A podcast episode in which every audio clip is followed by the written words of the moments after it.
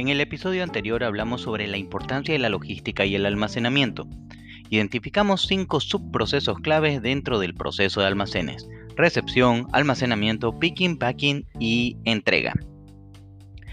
Dentro de la fase de recepción existen algunos elementos específicos, como por ejemplo la codificación, el etiquetado y por lo tanto las impresoras de etiquetas. El día de hoy hablaremos de la segunda fase, el almacenamiento propiamente dicho, que consiste en colocar las mercaderías dentro de una zona o espacio físico destinada a su depósito y conservación. Bienvenidos a otro episodio de Link Tecnología 360, el primer podcast de tecnología para empresas en Bolivia. Mi nombre es Santiago Maese y el día de hoy seguiremos hablando de tecnología para almacenes. Me parece importante mencionar que todo manejo y almacenamiento de materiales o productos eleva el costo del producto final sin agregarle valor. Por lo tanto, el reto es mantener el mínimo de existencias con el menor riesgo de faltantes. Para llevar a cabo tal empresa, la gestión de almacenes debe regirse por ciertos principios fundamentales. Veamos, la custodia fiel y eficiente de los materiales o productos debe encontrarse siempre bajo la responsabilidad de una sola persona en cada almacén. Las funciones de cada uno de los miembros del personal de almacenes deben ser específicas y estar detalladas, no se puede dar nada por sobreentendido. Debe existir una sola puerta, o en todo caso una puerta de entrada y una sola puerta de salida, ambas con el debido control. Hay que llevar un registro al día de todas las entradas y salidas. Es necesario informar a contabilidad todos los movimientos del almacén. Se debe asignar una identificación o código a cada producto y unificarla por el nombre común y conocido de compras. Cada material o producto se tiene que ubicar según su clasificación e identificación en un área específica. Los inventarios físicos deben realizarse, ojo, por personal ajeno al almacén. Toda operación de entrada o salida requiere documentación autorizada. La entrada al almacén debe ser restringida y controlada. Y finalmente los materiales almacenados deben ser fáciles de encontrar. Utilizar un correcto sistema de almacenamiento representa una ventaja competitiva. Incluso muchas empresas basan su crecimiento en la gestión adecuada de su logística y almacenamiento. Las empresas pueden utilizar diferentes métodos de control de inventarios según la naturaleza de la mercadería. Tenemos, por ejemplo, el método ABC, también conocido como 80-20, que consiste en dividir los productos en tres categorías según su importancia. Así es más fácil identificar los productos más valiosos que merecen más atención y más esfuerzo de gestión. El método PEPS, primeros en entrar, primeros en salir, también conocido como FIFO, donde los primeros productos que entran al almacén deben ser los primeros en salir a la venta. Esto es para minimizar el riesgo de que la mercadería se eche a perder, se devalúe o se venza. El método EOQ, Economic Order Quantity o cantidad económica de pedido, es una técnica que busca determinar un monto de pedido que reduzca en mayor medida los costos de inventario. Consiste en realizar el pedido justo cuando se llega a un nivel de inventario determinado, stock mínimo. El método de conteo cíclico consiste en un recuento frecuente de una parte del inventario total con el fin de que todo se haya contado al menos una vez en un periodo de tiempo determinado. Se complementa muy bien con el método ABC. Su beneficio principal es que mejora la exactitud de control de inventarios ya que permite encontrar y corregir a tiempo las discrepancias.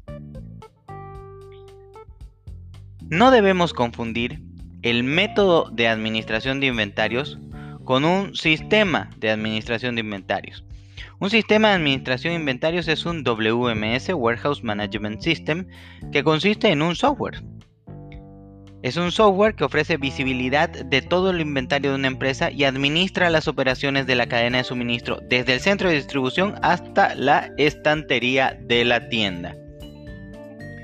Los primeros sistemas WMS fueron un apoyo innovador para las empresas, pero sus funcionalidades se limitaban a dar a conocer solamente el lugar de almacenamiento de cada material. Ahora, gracias a los avances tecnológicos, esto cambió por una gestión de las operaciones mucho más amplia, pasando desde la cadena de producción hasta la estantería donde se encuentran los productos a la venta. Las empresas pueden acelerar las tareas, cambiar la mano de obra y generar reabastecimiento, monitorear y gestionar el flujo de pedidos salientes, los cuellos de botella y la utilización de activos en tiempo real. Disminución de costo operativo, visibilidad amplia de inventario, gestión de facturación, eficiencia laboral y clientes satisfechos son algunos de los beneficios que se obtienen al utilizar un WMS apropiado. Por supuesto que un WMS es solo parte de la solución, ya que el proyecto debe considerar los tres componentes, el software, el hardware y el humanware, el factor humano. Ya hemos hablado del software y ahora nos enfocaremos en el hardware. Las máquinas, las cosas, los equipos. ¿Cuáles son los equipos adecuados para implementar un sistema de gestión de almacenes?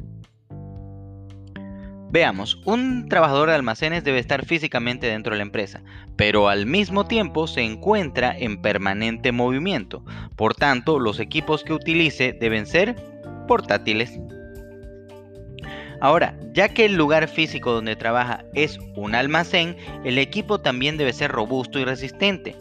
Y de acuerdo a las características específicas de cada almacén se requerirá algo más.